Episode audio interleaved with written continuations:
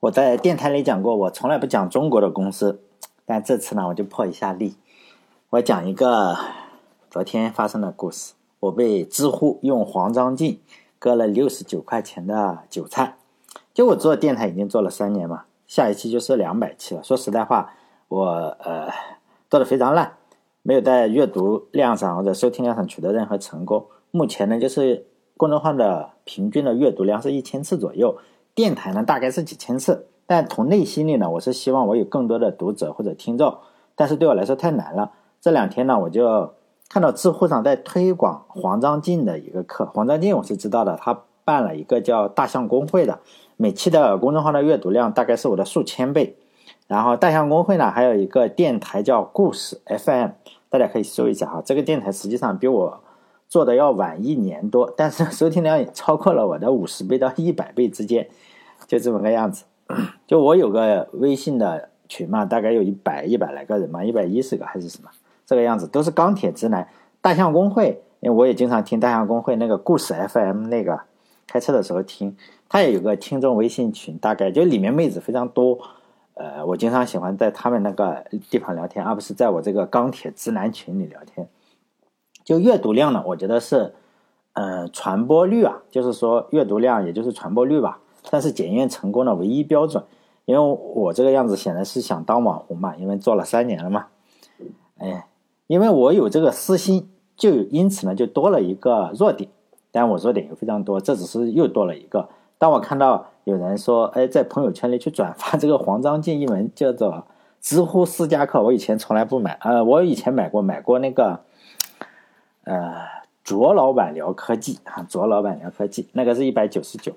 呃，但是那个确实发给过我音频，这个什么都没发。等会我就讲，就是转发了一个这个课嘛，名字叫“成为内内容高手”，黄章进教你生产高传播内容。然后我就买了嘛，因为我这个人很出名，因此我就希望我的电台能够有更多的收听嘛，而不是现在这个样子啊，不死不活的哈。我就通过微信给知乎付了六十九块钱，这个地方我是在公众号里写了，有个截图可以看到。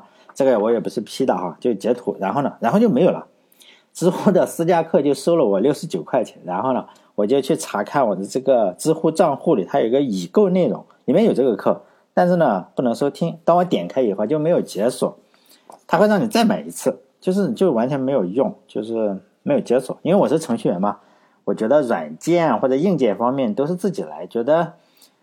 上网求助于别人是一件很丢脸的事情，而且我有很多年修手机啊，还有修电脑的经验，在在大学里都是好人卡拿了一堆，天天去女生宿舍啊帮人家修电脑，无非修电脑就是重启软件啊，再不行就重启电脑，最后不行了就拆开机箱，然后插一下内存。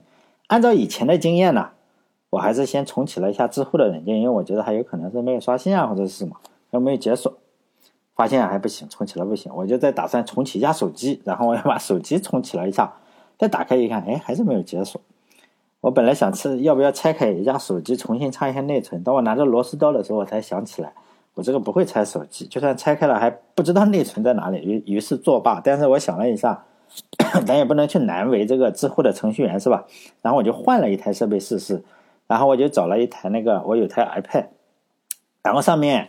我实际上是不装，呃，没有装这个知乎的 app，然后我又装了一下，就满怀期待的就准备听听黄老师教我如何写出十万加来，甚至都已经幻想是吧？开始如果有了十万加，有女听众，应该去什么样的价位的酒店去谈人生？但是呢，当我打开 iPad 装了之后，发现呢，还是让我付六十九才能够收听。大家可以看这个图三，这个 我截了一个图，本着就是。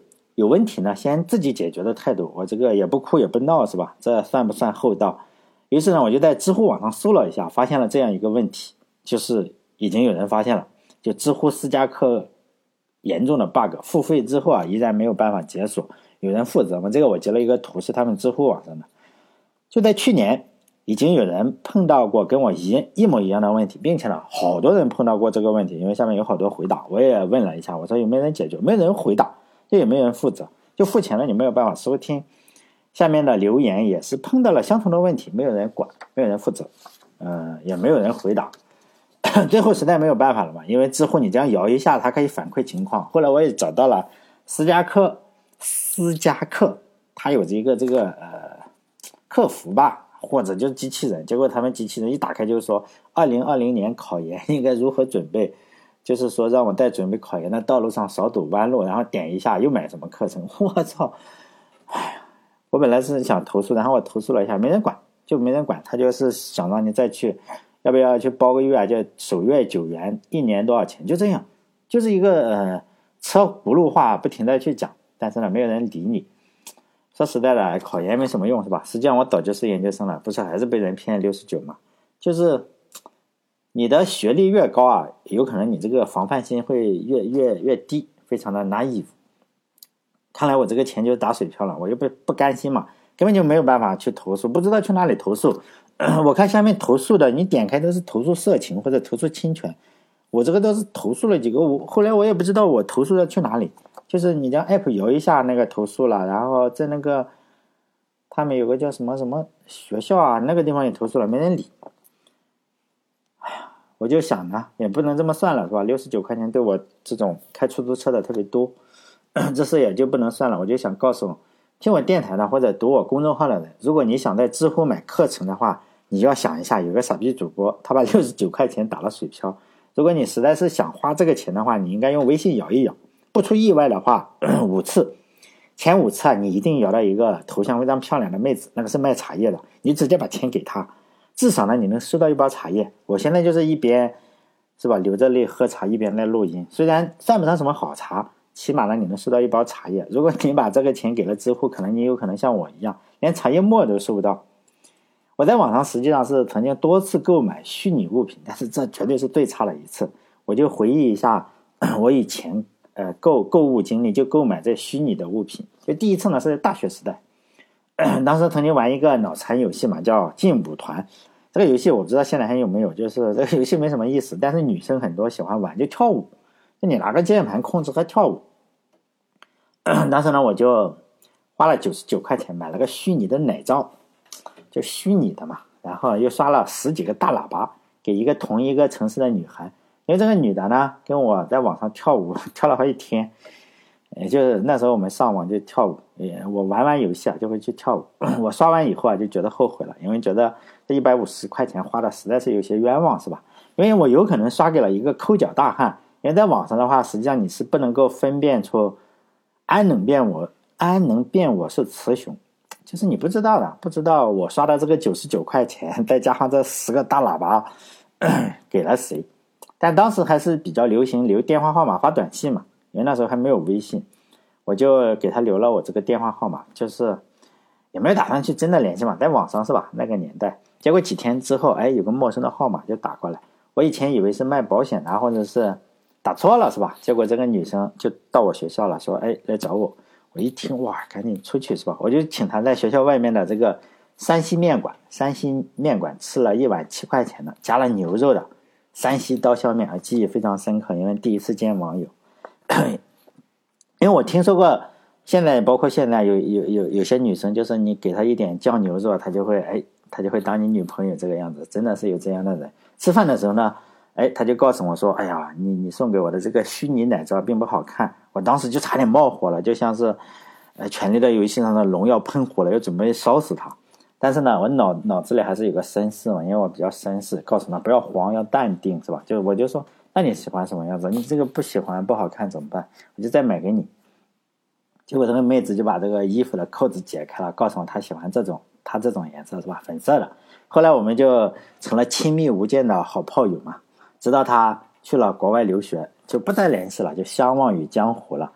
所以呢，每当有人说劲舞团是。挨骗钱的脑残游戏的时候，我大部分是同意的，但是呢，有一点点保留意见。但后来我还买过一些，包括呃二进制是呃二进制就零币零币，二进制是一个一后面十个零的那个网站，大家可以算一下，一个一十个零，二进制是多少？就是呢，呃那个那个网站是要买注册码的。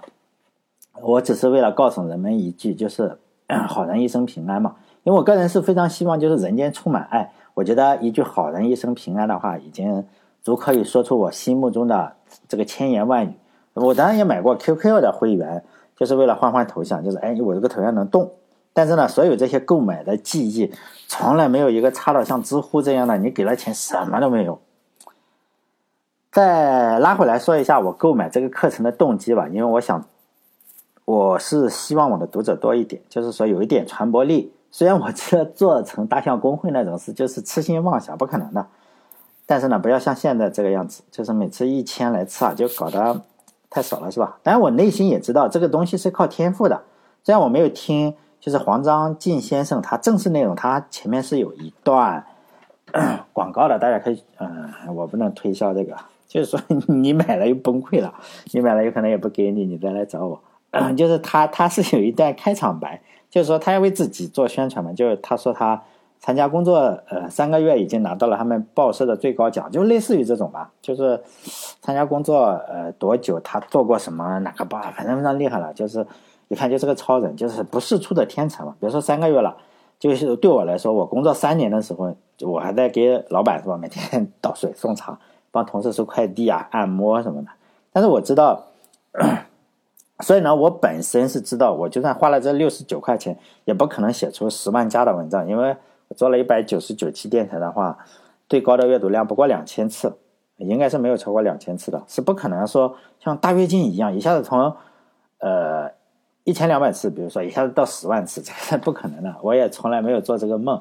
但现在你们心里可能有些听众心里说：“哎，你这个太蠢了，是吧？”东哥实在太蠢了，竟然相信买这个课程就会学会写文章，呃，这一点我应该老实的去坦诚嘛，承认一下，就是说，这是我割韭菜还是自己自己心里有点贪心嘛？我确实也想从就是黄章进啊，就是这种，呃，顶级流量嘛，包括黄章进啊，或者是迷蒙啊，迷蒙虽然大家口碑不是很好，但是我仍然认为他的传播力是非常强大的，就学一点东西，因为我认为他们。能够做到这个样子，肯定是有自己的一些方法论嘛。也许他们在课程中是不会讲，呃，我我我我假设他们不会讲所有的真话，比如说，呃，他们只要说一点技巧嘛，比如说说了百分之二十的实话，百分之二十的真话在课程里讲了，其他的都是吹牛，没有关系。我只需要学会一点点，也许能能让我这个电台或者公众号不会是每期一千次，不会说一千多次变成。比如说变成一千五百次也好，就这个样子，哎，再有百分之五十的增长是吧？而且我觉得六十九块钱也不是特别特别的多，呃，如果因为我现在被封了是吧？广告不能够做广告，大概就是说，如果做广告的话，大概就是已有三分之一次这个电台的收入嘛，就就可以有七十块钱，就是一点三三三三三是吧？无限无限循环小说。就现在，因为广告封了，大概可能比较久一点，大概做个三期，我觉得也应该能够收入个六十九块钱。如果以后广告不知道什么时候解封的话，就我权衡了一下，我觉得，哎，这六十九块钱可以冒险，是吧？我认为这个风险是什么呢？就是说，这个黄黄先生可能一点干货都没有讲，但是没想到 知乎收了钱之后直接不给听。但这期是临时加的嘛，不算数，不算是这个两百期，我所以我也没有加编号，不加编号的就是吹牛的。这两百期的时候，我还是继续讲。只要是我电台前面有数字的话，就是说继续讲古老的软件的故事，所以传播力应该不是很高。啊，我内心是有这个想法，呃，能够接受的。我这个肯定是传播力不够高，但是托知乎的知乎的福，我考虑了一下，为什么我这个电台做的如此凄惨，我还在坚持做呢？其实这是一个哲学问题嘛，因为包括后台 QQ 后台，还有呃。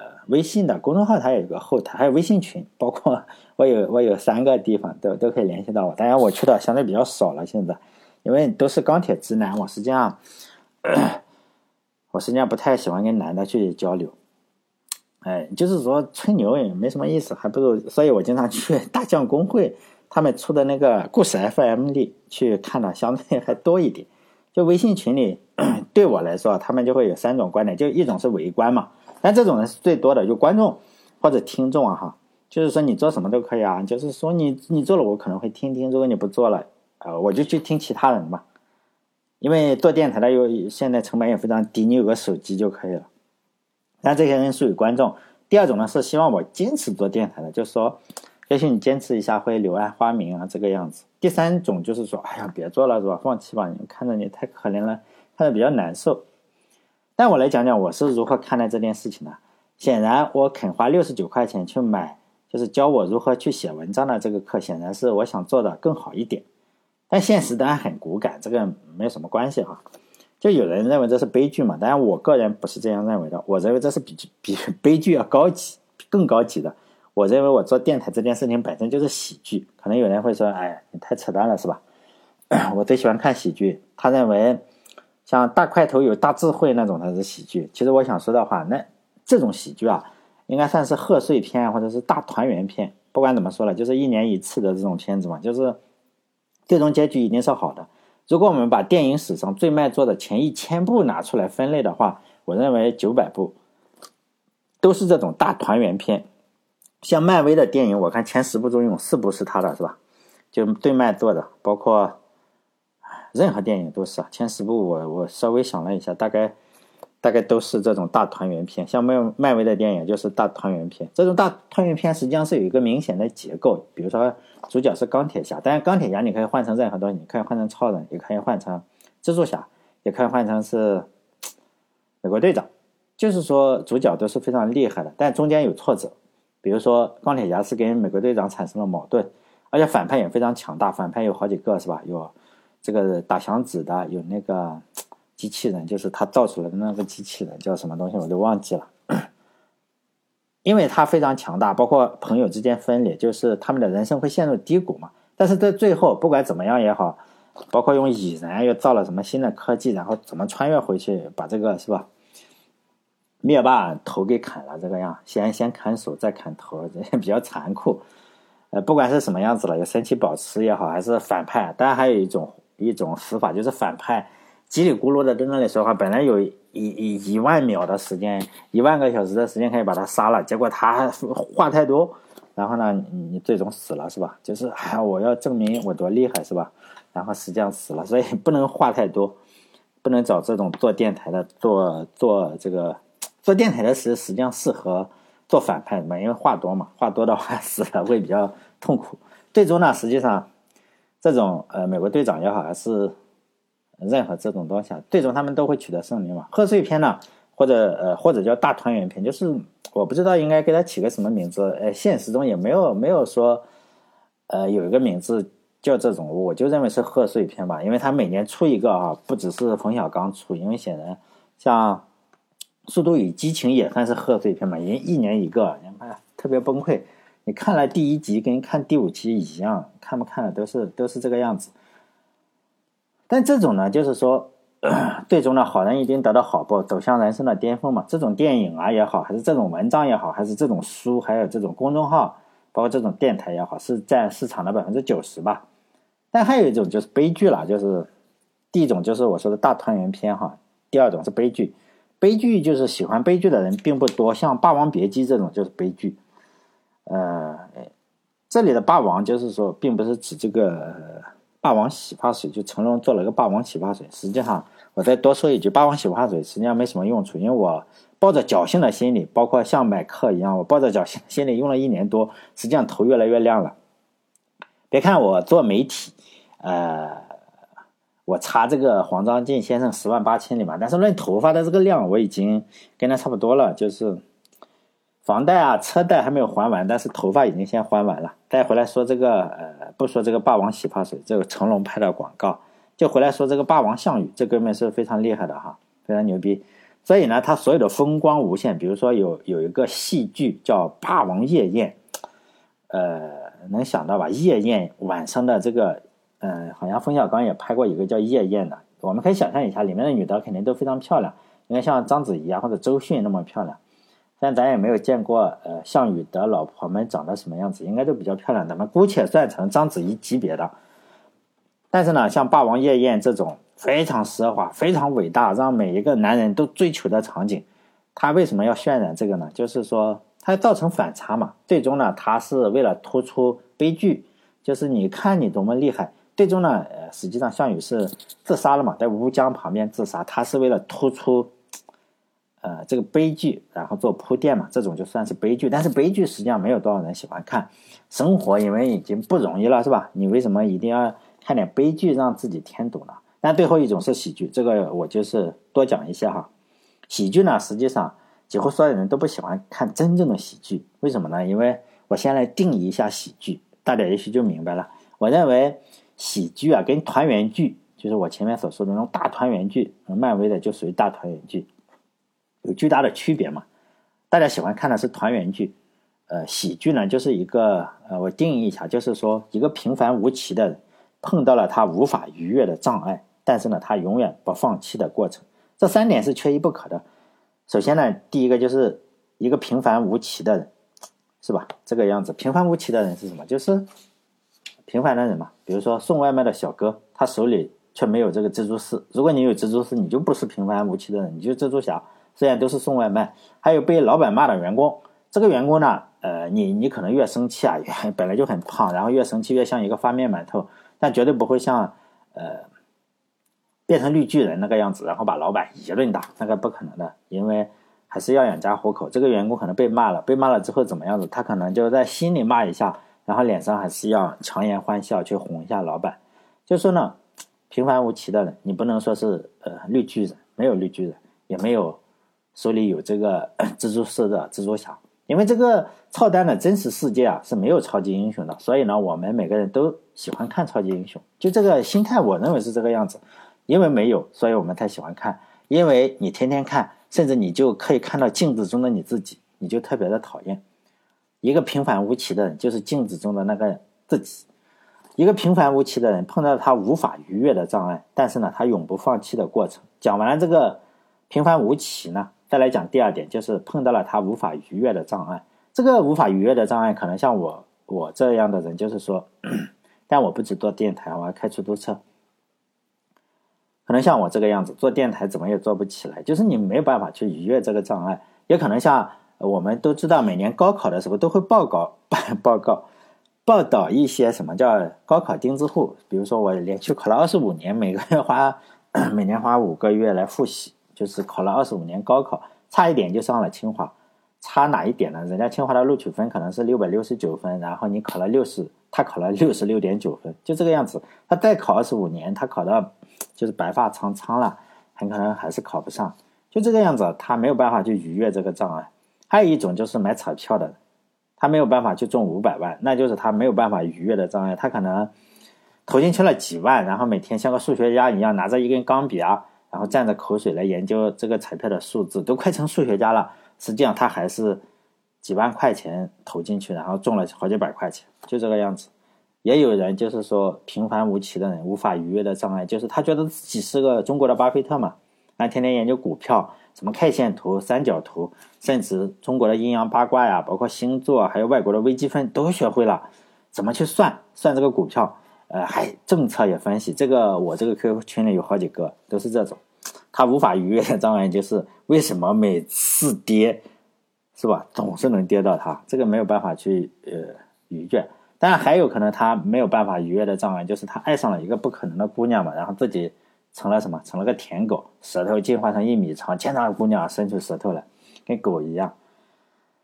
但是呢，姑娘就是不理他，好人卡发发，天天发给他好人卡。以前我在电台里是做了两期隆重介绍我那个 QQ 群里的一只舔狗，叫红薯，他无法逾越的障碍是什么？就是不喜欢他的那个女孩嘛，那个名字叫三三零的姑娘。就是还是这句话嘛，一个平凡无奇的人，第一个是一个平凡无奇的人，第二点就是碰到了他无法逾越的障碍，第三呢最重要了，但是他永远不放弃的过程。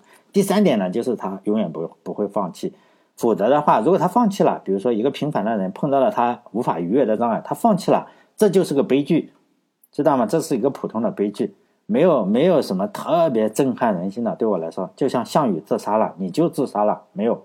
但是喜剧的伟大之处在于，喜剧不会让项羽自杀。喜剧呢，应该是项羽没有自杀，而是带着老婆孩子游泳，用蛙泳游过了乌江，到了江东见了父老乡亲，然后又杀了回来，然后呢又被打败了，然后他又游回去了，然后他只要不放弃，然后被多打败几次，这就成了喜剧。屡败屡战，屡战屡败，一定最后是败才是喜剧。如果项羽最后成功了，比如说他打了三次啊，最后过来是吧，把我老刘家打败了，那什么，那就大团圆剧，跟这个漫威这种级别的是一样，没有什么意思。大家当然都喜欢看这种大团圆剧啊，就是你看看他 项羽是吧，受了那么多的苦，然后最终发现赢了，是不是？嗯，那个大家都会喜欢看这种，这种我把它呃，有可能就是很多人误认为这是喜剧，或者这也可以叫喜剧，但是我倾向于认为它是大团圆剧。包括我们那个群里的红薯嘛，我就说他也没有放弃，到现在他永远他还处于一个永不放弃的过程。就是那个三三零呢，最后找了个男朋友，然后还怀孕了，是吧？怀孕以后怎么样？那个男男的跑了嘛？然后红薯又去陪着去做流产的流产的手术，但我们群里的人都认为他可能有机会了。实际上做完流产手术以后，那个男的又回来了，是吧？然后这个三三零那个姑娘又跟那个男的复合了，然后红薯还是什么？是舔狗，这是悲剧吗？实际上是不是悲剧？因为红薯每次出现在我们群里，就是大家快乐的来源。你怎么说它是悲剧呢？因为他做到了喜剧的三点：一个平凡无奇的，他大概就是平凡无奇的，他碰到了他无法。呃，愉悦的障碍就是他永远追不上的那个姑娘，但是呢，他永远不放弃的过程。因为爱情这个东西是有温度的，比如说你到了四十度才会热的脱衣服嘛。但是红薯每一天是秋天，那个那个男的可能见到这个女孩是夏天，夏天一样火热，但是红薯是秋天或者冬天，一天八度。比如说人家四十度，他八度，他想靠五天的热量来积累出一个四十度来，五乘以八嘛，是吧？但这是不可能的。也正是因为这种不可能造成的反差，才会显得特别的喜剧。但你说红薯可笑吗？实际上，我觉得一点都不可笑。虽然这是个喜剧，但是它不可笑。因为我做电台啊，包括很多人买彩票，包括红薯追三三零啊，呃，很多股神是吧？中国的巴菲特就是这样一个平凡无奇的人，然后他到了他无法逾越的障碍，但是呢，他永远不会去放弃。这就是我喜剧的一生啊。所以呢，当我看到有个机会啊，也许我可以红一下，或者我能够写出稳定高产的这个稳定高产并且传播量比较大的这个机会，是吧？然后我就果断的拿出来六十九块钱，准备学习一下如何写文章。最后你得到效果是什么？这就这就喜剧啊！喜剧的效果应该，呃，如果是团圆剧的效果是哇，应该是达到了十万加，但实际上不是，最后。得到的效果就是，我并不是跟着黄章进先生学会了写文章，甚至没有被他被没有被他误导，而是知乎只是收了钱，然后呢，黄章进的音频也没有发给我，因为没法解锁嘛。这期间饱含的对人生的讽刺和感伤，就已经是深于一切语言，一切啼笑，是吧？这就是围城的最后一句，真的是这个样子。有时候你你你想一下，这个人生啊就是这样，喜剧的人生，每我们每个人都是在做喜剧的人生，都是我们每一个平凡的人。当然，这些平凡的人中不包括黄章进啊，不包括每个伟大的企业家，不包括呃，就是说呃小米手机的创始人，不包括呃罗振宇这一些，他们都是他们都是喜剧，他们 他们不是喜剧，他们都是团圆剧。他们都是最终啊达到了人生的巅峰，但是大部分人都不会达到人生的巅峰，就是一个平凡无奇的人。我再多重复一下，希望大家记住哈，因为你记住了这句话，因为大部分人你就不会过得特别苦。这句话是我用四十年的时间想起来总结出来的，就是呢，一个平凡无奇的人，然后你碰到了你无法逾越的障碍，但是呢，你却永不放弃的过程，在外人来看非常可笑，但是。这就是我们大部分的人生就是这个样子。好了，这一期就是为中国的知乎做这么一期啊，当然这个是多加的哈。下一期呢，我当然还是继续讲两百期嘛，继续讲软件的故事。好嘞，这一期就到这里。哎呀，没什么希望了，现在也不能点广告了，是吧？再见。